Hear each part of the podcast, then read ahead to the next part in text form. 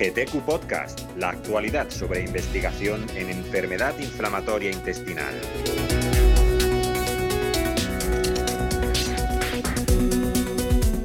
Tratamientos inhibidores de las vías JAK, terapias basadas en el uso de pequeñas moléculas, prometían hace un par de años un cambio de paradigma en el tratamiento de enfermedades como la colitis ulcerosa de moderada a grave. En primer lugar, porque su administración oral los hacía especialmente atractivos para el fácil manejo de la enfermedad y en segundo lugar porque su mecanismo de acción prometía ser capaz de bloquear múltiples citocinas al mismo tiempo. A día de hoy, ¿estos tratamientos han cubierto todas estas expectativas? ¿Son eficaces y seguros que otros eh, tratamientos disponibles? Le trasladamos estas preguntas al doctor Alessandro Armucci, director de la Unidad de Enfermedad Inflamatoria Intestinal de la Fondazione Policlinico Gemelli y profesor de la Universidad Católica de Roma, especialista reconocido a nivel internacional que ha colaborado en múltiples investigaciones de gran relevancia en esta patología.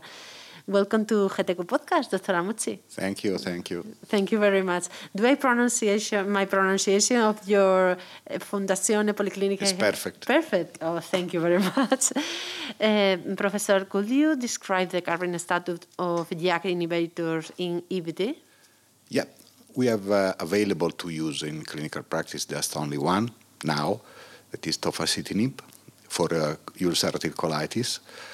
Uh, tofacitinib is not uh, uh, used uh, in Crohn's disease because the trial has failed. So we have available since few years in ulcerative colitis, and it is the first generation of JAK inhibitors in inflammatory bowel disease.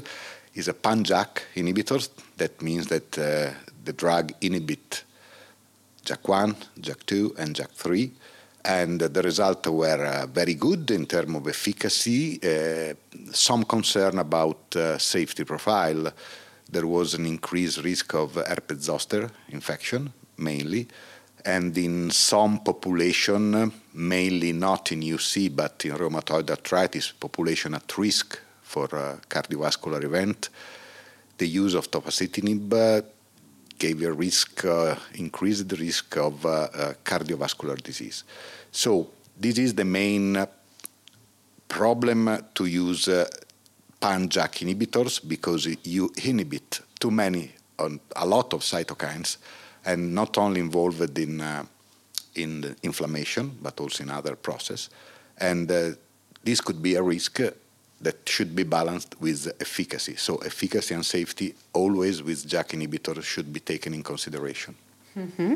Because um, is this situation expected to change in the short term? We will have available, I think, I'm quite sure, in uh, in uh, one year maybe, maybe less, maybe one year and a half, other two JAK inhibitors. They are called uh, selective JAK1 inhibitors because uh, they uh, selectively inhibit JAK1, but it's not truly correct to say selective because uh, it depends on the concentration. And at the right concentration, they inhibit mainly JAK1, but if you increase the dose, they can inhibit also JAK2, JAK3, and, and TYK2, that is the fourth member of the family. So both uh, the drug, uh, we have the result uh, of the phase three trial, are effective and uh, it's difficult to say how much safer than tofacitinib because we have only the result of the phase 3 trial and some safety signals still exist like herpes zoster like increase of lipids. But uh, the result of upadacitinib for instance in ulcerative colitis are very good both for induction and maintenance. And also the result of filgotinib are very good always in ulcerative colitis. As far as Crohn's disease is concerned, the phase 3 trial, after the positivity of the phase 2 trial, both for upadacitinib and filgotinib, the phase 3 trial with these two drugs are just ongoing. So probably we will uh, learn something more in uh, one year, one year and a half time. But now it's too too early to say that they will be effective in Crohn's disease as they are for ulcerative colitis. Mm-hmm. Uh, will the new generation of the treatment be able to provide efficacy and safety advantage over existing treatment?